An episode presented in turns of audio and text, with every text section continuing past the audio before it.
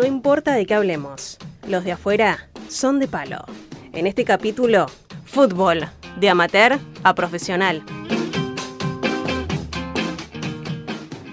Bienvenidos al segundo capítulo de Los de afuera son de palo, temporada 2019.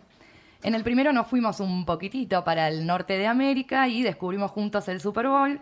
Y a lo largo de esta temporada vamos a ir tocando distintos temas, distintos deportes, algunas historias, personajes. Pero hoy tuvimos que volver un poco a nuestro primer amor. También nos gusta ir un poco más allá de lo convencional y por eso tal vez hoy decidimos que sea yo quien conduzca este capítulo, que habla sobre una época en donde las mujeres todavía estaban bastante más invisibilizadas que hoy en el tema del fútbol. Soy Melina Kaller y junto a Roy Barenkraut y Martín Waxruth, hoy vamos a recorrer el camino que tuvieron que pasar los jugadores del fútbol masculino desde el amateurismo a la era profesional. ¿Cómo les va, compañeros? Acá estamos. Bienvenida al aire oficialmente de Los de afuera son de palo. Muchas gracias, un placer, ¿eh? de verdad, muy contenta. Un placer para nosotros también, tenemos un montón de información y, muy buena, así que eh, vamos arrancando.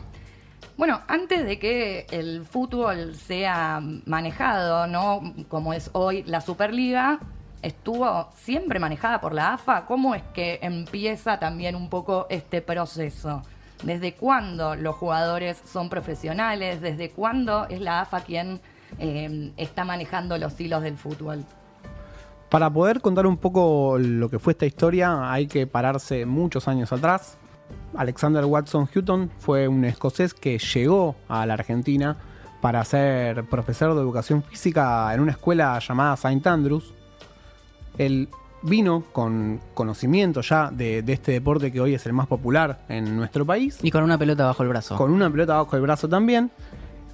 Estuvo un tiempo eh, trabajando en ese colegio para luego fundar su propio colegio el Buenos Aires English High School, que va a ser muy importante para lo que es la historia del fútbol en Argentina, porque luego derivó en Alumni, que es el máximo ganador de la historia del amateurismo en el fútbol argentino. El Buenos Aires English High School todavía lo podemos ver, cualquiera que, viva en la ciudad de Buenos Aires y pase por, por el barrio de Belgrano eh, residencial. Sí, el Belgrano R, donde están esas hermosas casas, siempre fue una zona muy residencial esto de los ingleses, los escoceses, estaban mucho en esa zona. Y Alumni no es el Alumni que conocemos hoy bien de rugby, ¿no? No tiene nada que ver con ese club. Apenas duró, tal como, como se diría, de Alumni, eh, desde 1901 a 1911, que de esos, de esos años que compitió, ganó 10, en, también contando el que ganó en 1900 como Buenos Aires English High School, y ningún equipo lo pudo alcanzar. En, torneos, ¿no? En copas eh, totales, eh, después Racing en el amateurismo pudo, pudo alcanzarlo con 18. Así es. El amateurismo duró 43 años en Argentina. El primer año fue en 1891, la primera liga. En 1892 se interrumpió el juego y en 1893, con Alexander Watson Hutton a la cabeza, retomó el deporte para nunca más eh, ceder en su práctica. Y también eh, hay que decir que no, eh, en, esos años de, amateurismo no fue homogéneo, digamos, la, organización, hubo, hubo escisiones, hubo, diferentes ligas que respondieron a intereses, a conflictos, y hubo dos escisiones, ¿no, no Marto? Así es, en 1912 por un conflicto que se desató con Ricardo Aldao, por entonces presidente de GEVA, de Gimnasia Esgrima de Buenos Aires, hoy un club que no participa de los torneos profesionales de fútbol. Se separaron las ligas, se fueron dos asociaciones durante 1912, 13 y 14. Y ahí es donde empieza un poco a ceder el reinado de, las, de los clubes que eran escuelas para que empiece el protagonismo de lo que hoy conocemos como los equipos grandes. En 1919, eh, lo, que sería la Asociación de Fútbol eh, de, ese momento no aceptó la designación de algunos integrantes que proponían algunos clubes. Todavía se llamaba Asociación Argentina de Fútbol. Hasta 1926 ese fue el nombre de la, asociación oficial. Eh, después pasó a ser amateur y recién después vino, vino la AFA. En ese contexto, Boca y Huracán fueron los dos equipos que se quedaron en, lo que era la, asociación oficial Y tanto River, San Lorenzo, Independiente, Racing, Vélez fueron a la disidente, que fue bastante más competitiva por esos años, también más repartida en cuanto a los logros, porque Boca y Huracán se llevaron todos los torneos eh, en la otra asociación, y recién en 1927 vuelven a competir todos bajo La Asociación Argentina de fútbol tal como la conocemos hoy.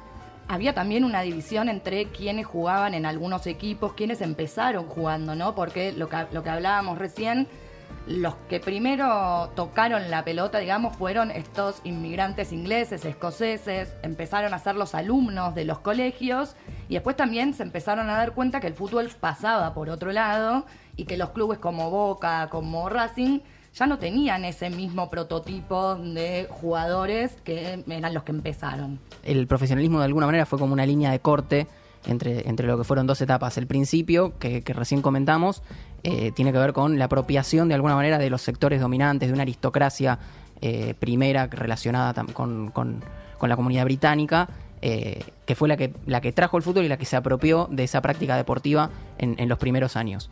Y durante los siguientes años, los sectores populares se fueron apropiando de, ese de, ese deporte, no de la manera que querían las, las elites, que las elites querían que, los sectores populares empiecen a jugar, pero dentro de ciertas condiciones y con una, con una intención de alguna manera disciplinadora, ¿no? Eh, en ese momento, eh, obviamente, los únicos que podían jugar eran los pertenecientes a la élite porque eran los que tenían tiempo libre, básicamente. Eh, los trabajadores justamente trabajaban seis días a la semana, en ese momento también los sábados se trabajaba, eh, por lo tanto no había tiempo para, para la práctica deportiva. Ni herramientas, ¿no? Porque para jugar al fútbol necesitas ropa, botines, más allá, trasladarse. Una cancha. Ex- Exactamente, lo más difícil era tener una cancha, que de hecho la asociación amateur era lo que, lo que más eh, restringía, digamos, para vos poder, compet- com- poder competir como un club, tenías que tener una cancha y, y muchos clubes no podían acceder a, a tenerlo, muchos, muchos equipos. Eh, y bueno, de todas maneras los sectores populares se apropiaron de alguna manera de la práctica del fútbol, no de la manera que querían las élites, sino que eh, se apropiaron para, para generar sus propias identidades populares y también para, para disfrutar de la práctica de- del fútbol como, como, como lo hacemos todos, digamos, los que, los que nos gusta eh, el deporte. Sí, en los resultados también esto generó una mejora en el juego porque estos jugadores que no venían de esos colegios eran más talentosos, le daban otra dinámica al juego y eso despertó mucho el interés, ya no tanto de los que lo querían jugar, sino de los que lo querían ver. Y eso hizo que aparte los jugadores vayan ganando un poder y vayan ganando herramientas también como para poder hacerse valer como futbolistas. Exactamente. la concientización del propio jugador que sabía que le estaban dando algo porque era bueno, pero entonces tenía que recibir un poco más, ¿no? Y al mismo tiempo se puede hacer ahí también un paralelismo, eh, como comenzó Melu, con el, con el fútbol femenino. Eh, digamos, la- las mujeres hoy eh, ejercen su derecho a jugar al fútbol, que lo tuvieron siempre, que no, lo tienen, no se lo tienen que pedir a nadie, básicamente, y simplemente lo, lo hacen, y lo que están haciendo es exigir una regularización de algo que sucede, y que efectivamente ellas quieren gozar del fútbol, de poder jugar al fútbol, que es algo que se les negó eh, durante, durante ese momento y hasta hoy eh, sigue, sigue siendo de esa manera, es un discurso muy común. Bueno, en ese momento pasaba de una manera clasista, no de género, como ahora, que se le negaba a los sectores populares el disfrute del fútbol. Bueno, ahora eh, lo mismo pasa con el fútbol femenino. Tal cual, creo que la opresión del goce al género es generalizado, pero hoy hay una realidad distinta. Hoy hay clubes que hacen lo mismo que hacían en el amateurismo marrón, ¿no? En esta época que estamos hablando, mm, que empezó, ¿no? Cuando, cuando los jugadores se dan cuenta que le empiezan a dar ropa para vestirse mejor, que le dan botines para que jueguen mejor, eh, que ya le pagan los viáticos. Bueno, hoy hay clubes en el fútbol femenino que están haciendo lo mismo. Una relación de trabajo, digamos, encubierta y lo que se quiere generar es, bueno, a partir de ahora entonces, si nos van a tratar como profesionales, hagan profesional al deporte en sí. Como bien decías, era eximir la cuota, eh, un par de botines, la ropa, para después decir, bueno, si yo puedo hacer que este futbolista lleve el pan a su casa, le doy un trabajo y luego ese futbolista tiene que estar agradecido conmigo y jugar. Y ahí venía un problema. El problema es que los jugadores querían elegir dónde jugar. Pero ¿cómo? Yo te estoy dando un trabajo y vos querés elegir dónde jugar. Entonces había un discurso, había un debate en el cual se ponía muy en cuestión eso, que el, al jugador se lo veía como un, se le dice, mercachifle. Como que quería, encima que le sostenían su vida, quería elegir dónde jugar. Y aquí el, el gran problema, y aquí donde los jugadores van de a poco, porque primero fue un trabajo, pero después ya empezaron a recibir dinero directamente por el juego. Exactamente. Los pases se pagaban de un club a otro. Todo esto bajo las sábanas. Era en forma ilegal. Y los, y los jugadores no percibían lo que ellos consideraban que merecían por ser quienes ponían el cuerpo en, el, en la cancha. Y la situación estaba dada entonces en que el fútbol, como había empezado en el amateurismo, ya no existía. Eh, la, la vieja aristocracia que defendía los valores del amateurismo eh, y que se, que se apropiaba del fútbol porque tenía tiempo para, para jugar y lo hacía de manera amateur justamente, eh, pasó- le dejó el lugar, quedó relegada frente a esta nueva realidad en donde se vendían 10.000 entradas para ir a una cancha a ver, a ver algunos clubes, 15.000 entradas, donde los jugadores valían una, una cantidad de plata, los traspasos de club a club valían, valían mucha plata, entonces el fútbol eh, se volvió un negocio y aparecieron unas nuevas burguesías locales, ya no relacionadas con las, con las viejas aristocracias, que se apropiaron de alguna manera de la administración del fútbol como un territorio de, negocios para tener ganancias. Y ahí ese es el, el corte de alguna manera en donde empieza el profesionalismo. Y creo que si hay una persona que puede hablarnos ¿no? de este momento y de cómo surgió el profesionalismo ya con sus palabras y como bien dice el lenguaje, es José Carlucho. Historiador de fútbol, profesor de historia y cultura general. Eh, José, ¿qué tal? Melina Caller te habla, un gusto. ¿Cómo te va? ¿Cómo andas? ¿Bien? Bien, muy Gracias bien. por llamarme. No, por favor, gracias a, gracias a vos por atendernos. La verdad es que sentimos un poco que estamos hablando con la enciclopedia del profesionalismo. No es para tanto. bueno, nosotros veníamos Será habla- por los, por los años que tengo. ¿no? No, por favor, no, no.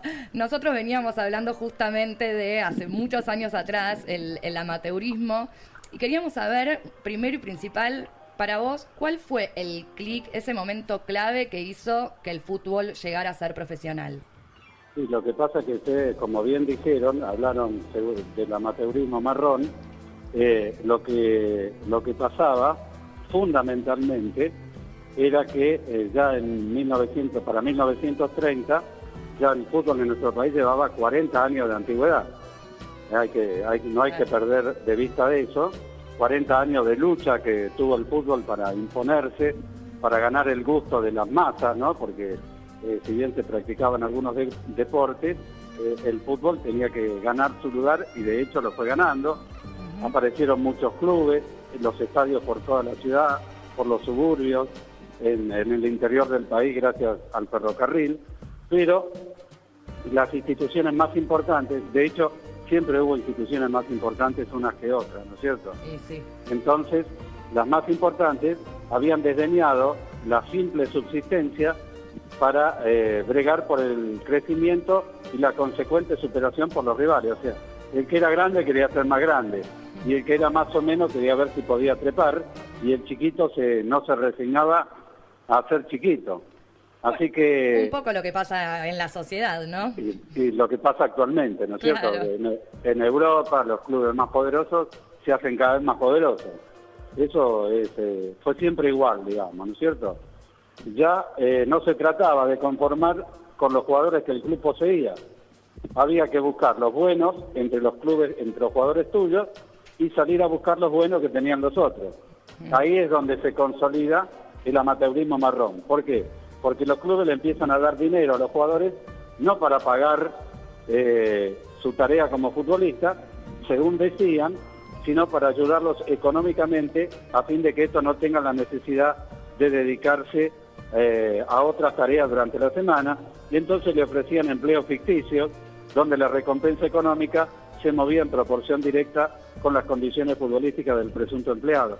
Claro. Ejemplo, el Racing, el Racing de los últimos años del, del que había sido siete veces campeón, ya después en el año eh, sale campeón otra vez en el año 21 y otra vez más y ya eh, por ejemplo la mayor parte de los jugadores eran empleados de la municipalidad de Avellaneda Por- claro.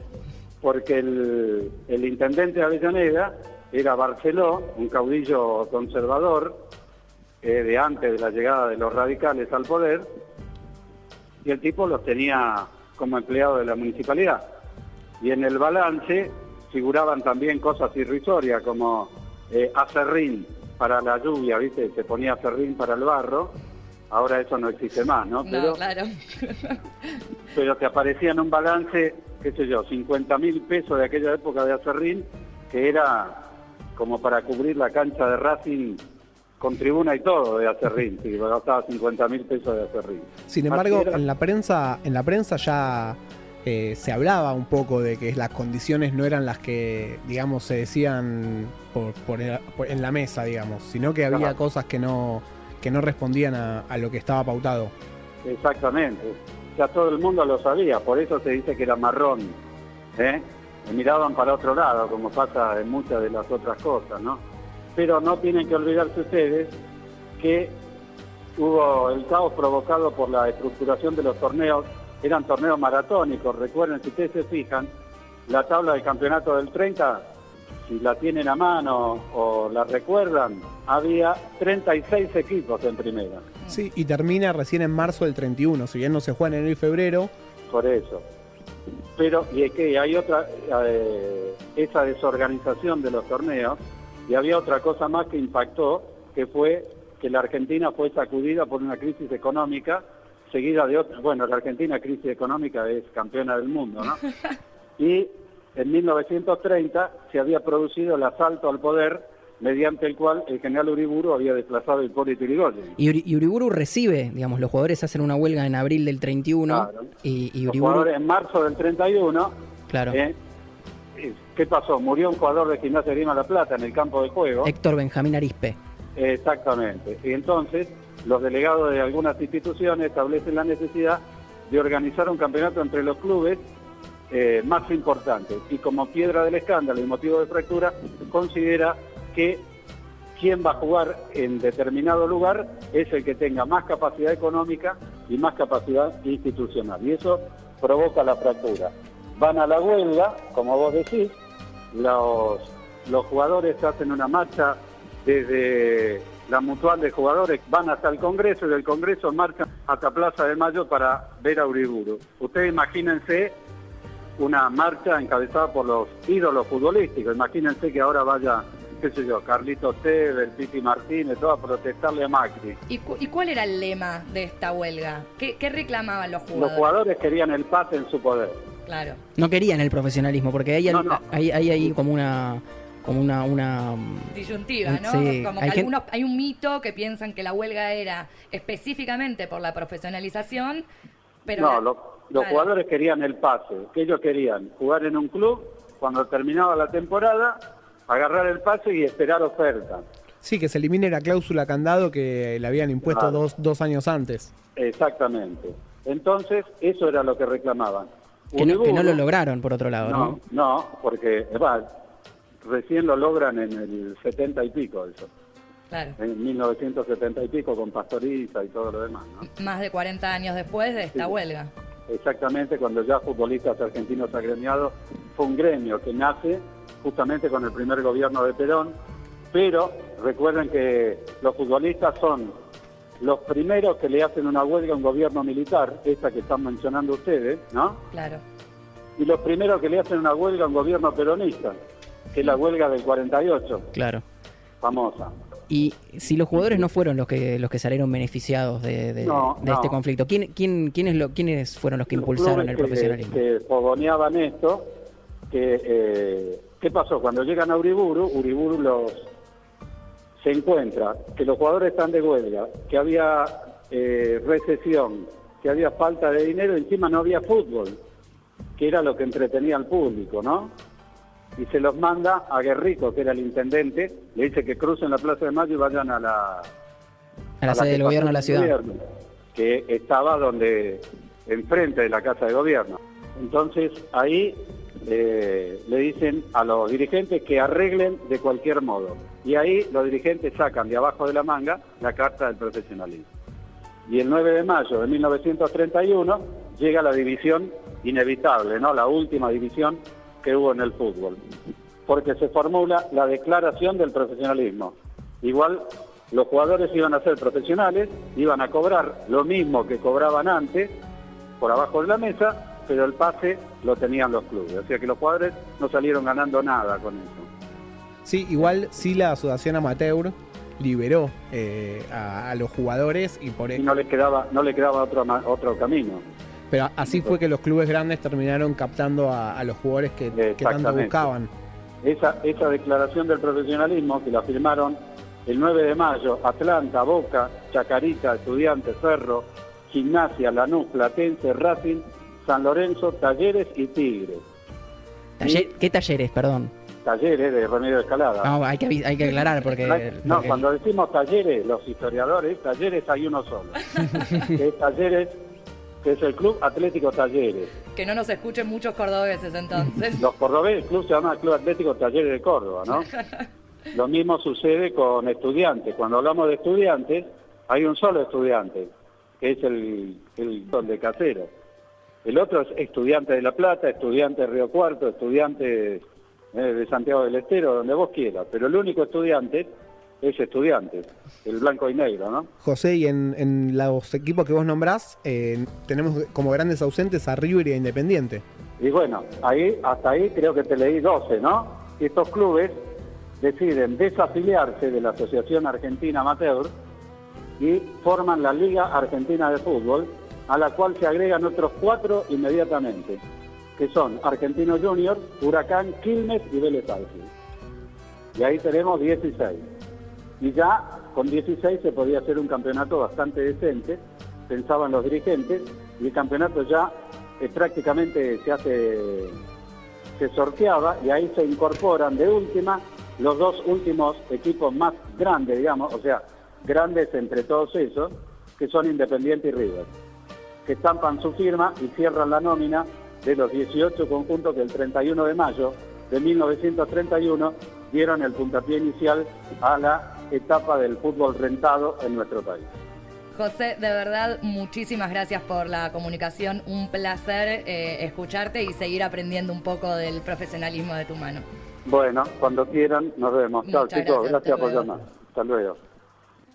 Bueno, de verdad, eh, mucha información, mucho dato, mucha historia, pero tenemos más y tenemos dato duro de eh, eh, los equipos y de cómo funcionaba un poco esto. Sí, para cerrar un poco vamos a hablar específicamente de lo que fue el primer torneo de profesionalismo que lo ganó Boca, al igual que el último del amateurismo. Salió primero Boca, segundo San Lorenzo, tercer Estudiantes, cuarto River, quinto Racing y sexto Independiente. Como algo de color, eh, trajimos los primeros resultados en los clásicos. Chacarita perdió con Atlanta, 3 a 1, y hoy lidera ese historial. Platense perdió con Argentinos Juniors y hoy lidera también en ese partido. Gimnasia y Estudiantes empataron 1 a 1. San Lorenzo le ganó 3 a 0 Huracán y es el único equipo que ganó la primera edición del clásico en el profesionalismo y hoy continúa en, digamos, por encima de su rival en, cantidad de partidos ganados. Vélez y Ferro empataron 1 a 1. Boca y River también empataron 1 a 1 con goles de dos jugadores que son grandes exponentes de lo que fue este momento. Grandes exponentes del fútbol argentino, pero también que fueron transferidos en lo que fue la antesala del comienzo del profesionalismo. Sí, esto que decías vos de que eh, cuando se abrieron, lo, digamos, la- se dio libertad a, a los pases en ese momento, en, la- en la- en el pa- traspaso del amateurismo al profesionalismo, bueno, Boca se hizo de... De de- Francisco Barallo, Exactamente. Pancho, que fue el goleador histórico del club hasta que Martín Palermo lo pasó hace poco, Que en ese momento era jugador de gimnasia antes Sí. de, de llegar a Boca. y eh, Carlos Peuchele fue el que hizo el gol de River, Exactamente, que River también lo adquirió en ese, en ese mismo, en ese mismo año cuando comenzó el profesionalismo. Y queda un clásico más. Racing e Independiente debían enfrentarse en la primera fecha, pero no lo hicieron y recién jugaron ese partido cuando terminó el torneo. La primera vez que se enfrentaron fue el 27 de septiembre de 1931, Aburrido el partido. 7 a 4 ganó la Academia, que hoy se encuentra por debajo de, de su rival en el historial entre sí. Exactamente. Eh, pero bueno, eh, hablando también de- del profesionalismo, no solamente eh, sucedió en Argentina. Argentina fue el pionero, aunque no, que no se, se hable mucho, fue el pionero en América Latina de lo que fue eh, el profesionalismo, eh, pero, pero también hay otro país que lo hizo en 1931, que, que pasó del amateurismo al profesionalismo, que si yo les, les pido a ustedes que adivinen, va a ser probablemente uno de los últimos que me van a nombrar. O sea que no es Brasil. No es Brasil, no es Uruguay, no es Chile, no es ninguno de los países vecinos de, de la República Argentina.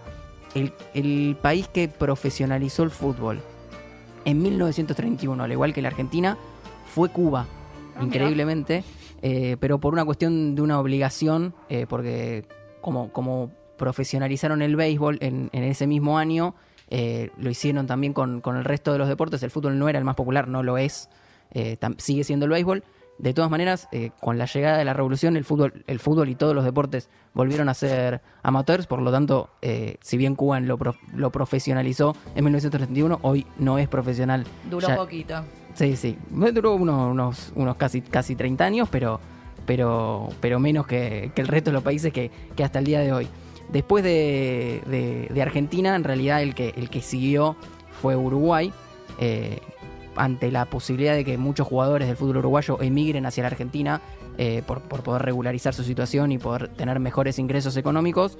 Eh, en Uruguay la, asociación también eh, decidió profesionalizar y, y Nacional y Peñarol encabezaron lo que fue la creación de la liga profesional que terminó de unificarse bajo la Asociación Uruguaya de Fútbol en 1936. Empezó en, ese, en 1932 eh, y hasta 1976, para que vean, también para que se vea eh, el poderío de estos dos equipos, eh, ganaron todos los torneos Peña- Peñarol y Nacional. Ningún otro equipo en, esos, en esos años, hasta 1976, pudo alzarse con un título en Uruguay. El poder económico y la capacidad de convocatoria de, de Peñarol y Nacional, ya existía también el, el gran estadio centenario de esos clubes a partir de la profesional, fue muy fuerte el poder.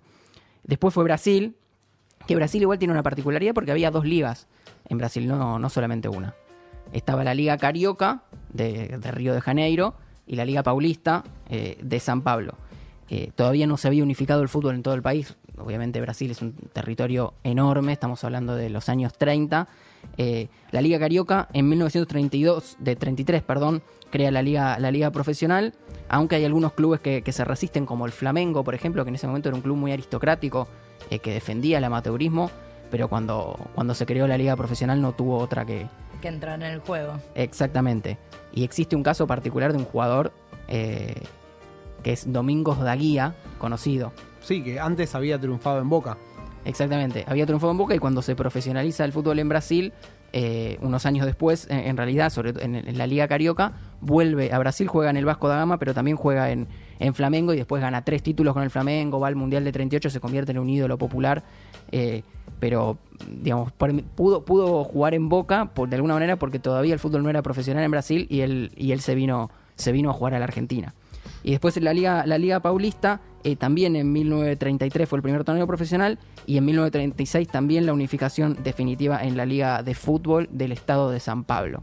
El que siguió, obviamente, es eh, el, el país trasandino, eh, Chile, por lo mismo un poco que, que Uruguay sobre todo. El efecto dominó.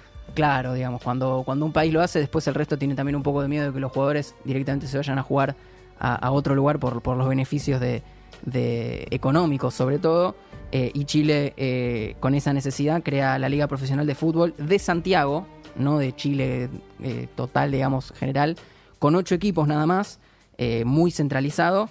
y la Federación de Fútbol lo acepta como profesional ese mismo año. Después empezaría a crecer en Chile el fútbol y a, generalizarse en todo el territorio. En Paraguay sucedió algo, o sucede en realidad algo muy particular en Paraguay. En Paraguay el fútbol no es de alguna manera profesional, de manera legal absoluta, nunca lo fue. Como legal profesional. En, en las legislaciones en Paraguay no son muy, muy eh, concretas con respecto, digamos, existe obviamente el, el fútbol profesional, los jugadores cobran, eh, pero es, es como, es muy, eh, ¿cómo decirlo? Poco reglamentado. Exactamente, está poco reglamentado, siempre fue, estuvo poco reglamentado. Después, eh, en los años 60, eh, con, el- con la llegada de algunos jugadores del exterior, eh, empezó a, a crecer, digamos, la legislación en ese sentido. Bueno, y así perdieron a Arsenio Erico, que es el goleador vigente aún del, fútbol, argentino. Exactamente, que jugó mucho tiempo en Independiente. Eh, después fue Perú, que creó la asociación No Amateur, se definió por, por la negativa en 1940. Bolivia en 1950, que igual que en Chile empezó en La Paz y después se extendió por, por todo el territorio. Ecuador en 1951, también algo parecido, empezó en Guayaquil, en la zona de Guayas, eh, y después eh, se extiende hasta, hasta que en 1957 se hace nacional. Eh, y en Venezuela, que el deporte popular siempre fue el béisbol, recién ahora en el siglo XXI está mucho más popularizado, digamos, el fútbol, pero, pero sigue siendo el béisbol un deporte más. Me falta Colombia. Y Colombia es un caso muy, muy particular. Colombia en 1948 termina profesionalizando el fútbol, pero por una cuestión política. Porque el fútbol estaba desperdigado por distintas regiones, al igual que en Brasil eh, es un territorio muy amplio eh, y, las distintas regiones no estaban con mucho contacto entre sí. Entre, en 1948 sucede el famoso Bogotazo, que es la sublevación popular contra el asesinato de, un líder político liberal que se llamaba José Eliezer Gaitán. Y ahí eso inició una década de enfrentamientos entre conservadores y liberales en Colombia. Los liberales tomaron las radios eh, después del crimen y, y el gobierno conservador decidió cancelar las licencias eh, de, todas las radios y crear dos grandes cadenas, que eran la Radio Cadena Nacional, RCN, y Caracol, con el objetivo de despolitizar a la población. Vigente Caracol. Exactamente, vigente, vigente todavía. Eh, principalmente lo, que hicieron estas radios fue transmitir, justamente con el objetivo de despolitizar, fútbol y ciclismo. El otro deporte popular de Colombia es el ciclismo.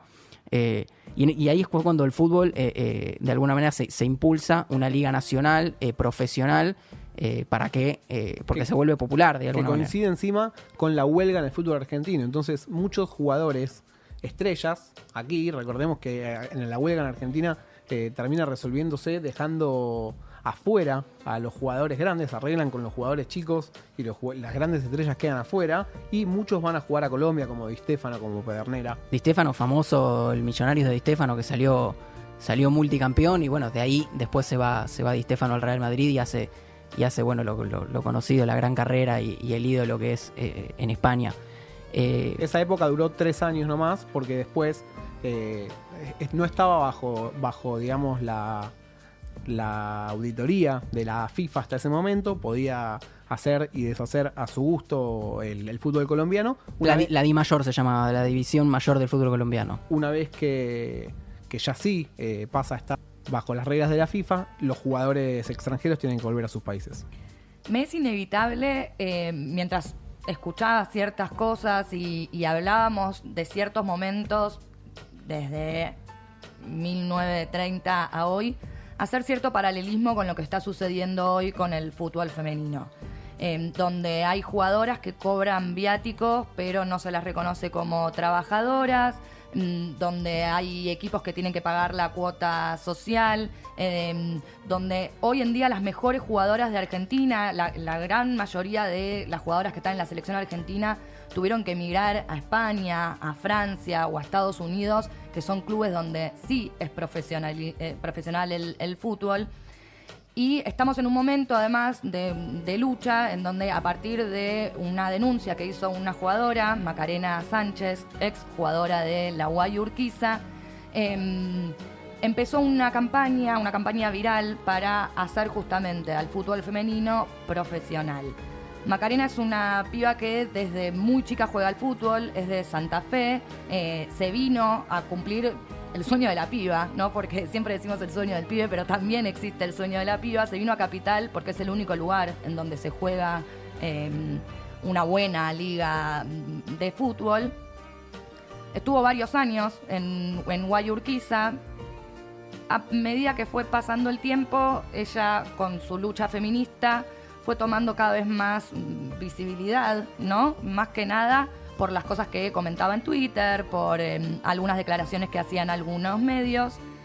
Y en enero de este año, a un día de que cerrara el pase de jugadoras, su entrenador, quien además fue el que la había llevado a la Guayurquiza, la llamó por teléfono, ella estaba de vacaciones, y le dijo, Macarena, no vamos a contar más con tus servicios. ¿La echaron? ¿La indemnizaron? No, el fútbol no es profesional, más allá de que ella tenía un trabajo en esta facultad em, y que recibía un tipo de viático. Justamente para hablar sobre este paralelismo es que la tenemos a Maca Sánchez en línea para que nos pueda hablar un poco de lo que le sucede a ella ahora. Hola Maca, ¿cómo estás? Melu Kaller, Martín y Roy te hablan. Hola, ¿cómo están? Buenas noches, ¿todo bien? Bien, ¿vos? Bien, todo bien. Un poco cansada, ¿no? Ya de estar hablando. Sí, un poco, un poco, pero no importa, sirve, sirve para visibilizarlo. Totalmente. Bueno, te cuento, nosotros veníamos hablando un poco sobre la profesionalización en el fútbol masculino y todo lo que sucedió allá lejos, 90 años atrás. Em, conté un poco tu historia, mm, conté la denuncia que le hiciste tanto a la UAI como a la AFA y que la verdad es que quería empezar preguntándote, primero que nada, si hay novedades, porque la feria judicial ya se abrió y deberías tener algún tipo de respuesta. Eh, sí, sí, tuve respuestas de AFA negando absolutamente todo, cualquier tipo de relación laboral. Y bueno, desde UAI me rechazaron cuatro intimaciones, las mismas mandé las mismas y me las rechazaron a las cuatro, así que nada, el próximo paso es la, conciliación obligatoria que será a principios de marzo, seguramente. Y más allá de tu caso particular, porque se nota, y no lo dije antes, pero la realidad es que ya sos una banderada en esta lucha, por más de que no te gusta mucho que se te mencione así. Em, ¿Cómo ves culturalmente lo que está sucediendo? Nosotros también hablábamos que para que el fútbol masculino fuese profesional tuvo que haber una decisión política, empresarial, de, los negocios. ¿Cómo lo ves hoy esto en el femenino? Sí, sí, obviamente es algo que nosotros necesitamos. A ver, la profesionalización en el fútbol femenino no se va a dar solo por buena voluntad de AFE y de los clubes. Eh, nosotros necesitamos que los sponsors se acerquen, que haya una inversión, que el Estado esté presente también, porque obviamente es político esto. Eh, necesitamos que, se acerquen eh, los medios de comunicación, que difundan la actividad. Eh, a mí se me acercó muchísima gente a decirme que, antes de mi caso no estaban ni siquiera enterados de, la existencia del torneo de fútbol femenino.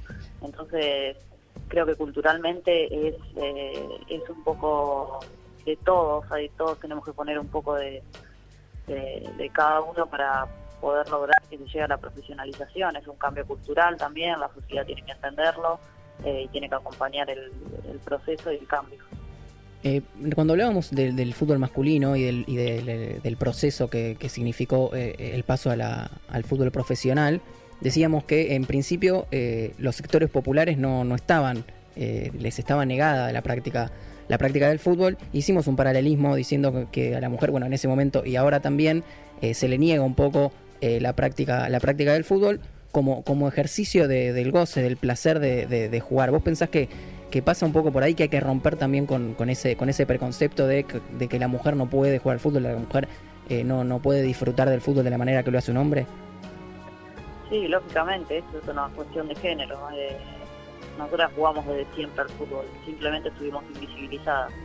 Eh, pero bueno, creo que, nada, hoy en día se ve un poco más que las mujeres nos animamos, se animan a jugar, eh, se animan a mostrarse, eh, por ahí al tener el completo rechazo de, un sector masculino, de, un, de, un, ambiente patriarcal y machista, obviamente las mujeres un poco se, se metían para adentro y no se animaban porque sabían que del otro lado teníamos, teníamos completo rechazo y, nos ponían, nos juzgaban nos, nos, nos obligaban a a que nosotras le demostremos que realmente sabíamos, que realmente podíamos, teníamos que hacer triple esfuerzo para, para entrar en este ambiente. Eh, creo que eso hoy en día está cambiando, la mujer se planta, eh, juega al fútbol, habla de fútbol, le entiende, eh, y bueno, se hace respetar y, eso, gracias a Dios, está cambiando.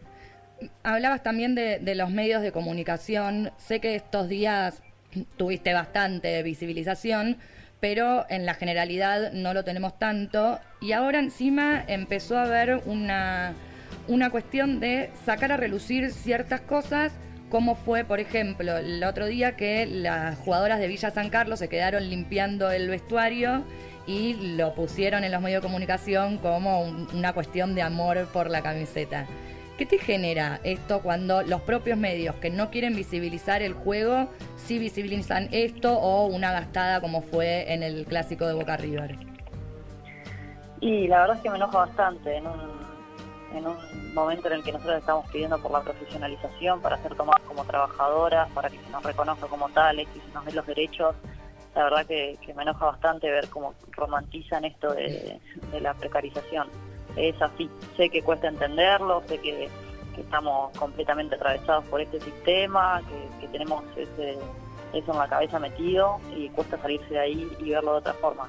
Eh, pero la realidad es así. Eh, estamos con esto del amor por el fútbol, el amor por la camiseta, nosotras nos vienen negando derechos desde hace años. Entonces, eh, hay que tomarlo con mayor responsabilidad los medios de comunicación, tienen que, saber eh, qué dicen y saber qué hacen, porque la verdad es que nosotras eh, nos la estamos pasando realmente mal, entonces tienen que tener un poco más de responsabilidad sobre lo que dicen. Y cuando encima de los medios de comunicación pasa lo que sucedió el otro día, que sé que vos estabas presente, que eh, le pidieron a la policía que saquen una bandera que decía fútbol femenino profesional. Digo, vos como ya, eh, lo repito, ¿no? Un poco la banderada de esta, de esta lucha. ¿Qué le decís a, a, todas estas pibas que nos estamos sacando la foto con el cartel y que seguimos yendo a la cancha? Que es responsabilidad nuestra cambiar esto. Eh, creo que, que, por más de que haya presiones, por más de que haya bajadas de línea, eh, esto va a ser históricamente así. No hay ninguna mujer a la que se le haya hecho fácil una lucha eh, y ninguna conquista de derechos se dio de una forma de un día para el otro. Eh, es así, te tenés que bancar un montón de cosas, un montón de presiones, un montón de amenazas, eh, pero bueno, a la larga va a traer buenos resultados. Con respecto a lo de la bandera, tampoco hay que recaerle a los árbitros porque ellos también tienen muchísima baja de línea y hablé con, con varios de ellos y de ellas. Y, obviamente están a favor nuestro, pero a ver, eh, si ellos permiten esas cosas, eh, desde AFA no los dejan dirigir, entonces eh, creo que hay que apuntar bien los enojos y, saber que no son los árbitros los culpables y son los dirigentes de AFA. Maca, ¿dónde ubicas esta situación? ¿Como un punto de, arranque? ¿Como un punto de inflexión? ¿O tenés fe de que a partir de esto pronto van a poder lograr los, los objetivos que, que vos planteás? Yo espero que sea un punto de inflexión. Eh, creo, creo y estoy convencida de que, esto va a cambiar completamente la visión, eh, van a cambiar un montón de cosas. Eh, se hizo muy visible y, una vez que, algo está en la cabeza de la gente ya no se lo puede sacar. ya la gente se enteró de que, de que nosotros existimos, de que dejamos de ser invisibles. pero bueno, ahora también es es hora de que nos escuchen los dirigentes de AFA, porque nosotros podemos visibilizarlo, pero si los que tienen el poder de cambiarlo no, no lo hacen, eh, seguimos siempre en lo mismo. Eh, pero bueno, nada, considero que, esto va a ser un, antes y un después en el fútbol y es, es gracias a todas, no, no, no solamente de mi caso. Eh, en este último tiempo justamente el movimiento feminista en Argentina ha crecido mucho y se ha convertido en un actor principal de la política y de la, y de la cultura, por suerte. Eh, ¿Vos pensás que, esto influye eh, en la lucha, en la tuya y en general del fútbol femenino? Sí, sí, ni hablar. Sin lugar a dudas, el feminismo ha sido, en lo personal, para mí, me ha marcado y me ha hecho, eh, me ha empujado a hablar, a, contar todas estas cosas que vivimos las mujeres. Creo que también ayudó un montón a que muchas de, de nosotras hablemos, eh, contemos, digamos lo que tenemos que decir, eh, sabiendo que atrás vamos a tener un montón de apoyo, que vamos a tener un montón de mujeres que van a estar peleando la misma causa como si, fuese propia. Entonces creo que el feminismo es importantísimo y tiene que estar eh, metido en el fútbol, tiene que estar metido en cualquier ámbito donde las mujeres estemos vulneradas. Maca, ¿vos crees que justamente por hacer tan visible tu feminismo te, te hicieron dar un paso al costado? Eh, no lo sé, eso, eso lo sabrá el técnico, lo sabrán los dirigentes del club. Eh, a mí me informaron que fue una decisión futbolística y bueno, la consecuencia obviamente era la misma, sea por un motivo o por el otro, yo me quedé sin jugar y, nada, eso fue lo importante. Eh, la verdad es que queda en la conciencia de ellos si fue así o no, tampoco me lo van a decir, pero bueno, por un motivo o por el otro me pasó esto y ahora estamos intentando cambiarlo y sacarle algo positivo. Maca, como para cerrar un poco, em, hay, hay mucho miedo dentro de las jugadoras em, que no están pudiendo salir a hablar tan claramente como quisieran, ¿no? Sí, sí, obviamente, porque es así, en el deporte vos decís algo, decís algo que está mal o, que va o que está sucediendo a vos en tu club o para la federación. Y sí, eh, lamentablemente no cae bien eso. Entonces, eh, obviamente hay muchos intereses en juego, eh, las chicas pones en riesgo todo por lo que vos luchaste toda tu vida. Yo entiendo, obviamente jamás juzgaría alguna que no sale a hablar o no sale a decir, porque yo también estuve en ese, en ese lugar y, y también muchas veces me callé. A ver, yo hace siete años que juego en el club y la situación fue siempre la misma. Entonces, eh, entiendo la postura que toma cada una, pero bueno, eh, nada, cada una hará proceso, cada una tendrá sus tiempos para, para hablar y, y nada, lo importante es que apoyen al fútbol femenino profesional y creo que eso lo queremos todas. 100%. Maca, de verdad, muchas gracias por el tiempo. Eh, esperemos la próxima vez que hablemos que ya sea vos de vuelta en una cancha y como jugadora profesional.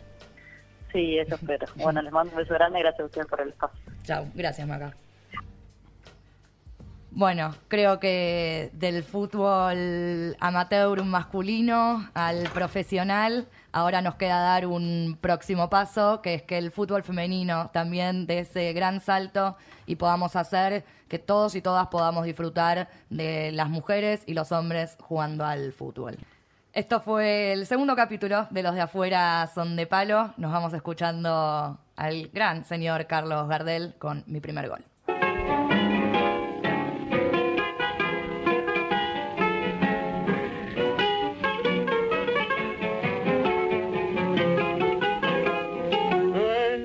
De mi vida quise yo tantear mi suerte y me puse los colores de esperanza que soñé. Intenté una gambeta, pero con tu gran defensa me paraste propiamente cuando nada había que hacer. No me intimidé por eso y al junarte bien un claro en la valla de tus ojos levanté el tiro final y otra vez que estaba solo el referí de tu viejo justamente cerca de tu arco solo el silbato de orsal si profesional me has hecho de tu amor de prepotencia. No me caches si es que chingo que soy un pobre amateur, pero deja que me asiente a la redonda de tu alma. Voy a firmar contrato. En el libro del querer, cuando mi niña dijera te trabaje de entusiasmo, a fuerza de muchos vinos te consiga dominar, y yo al sentir que me alientan los hinchas del sentimiento, le costará tu defensa mi avance desbaratar, y verás cuando entre en juego el latir del win izquierdo, que con un centro mirado ya te acorral en un rincón, ni el full de tus intenciones podrá evitar la caída, cuando en la red de tus labios me acomodo el primer gol. Yo sé que me estás cachando al campañar mi jugada y al ver que me pongo loco, chateando sin dirección. Yo sé que sin darte cuenta te vas a encontrar Mariana cuando te esté peloteando el arco del corazón.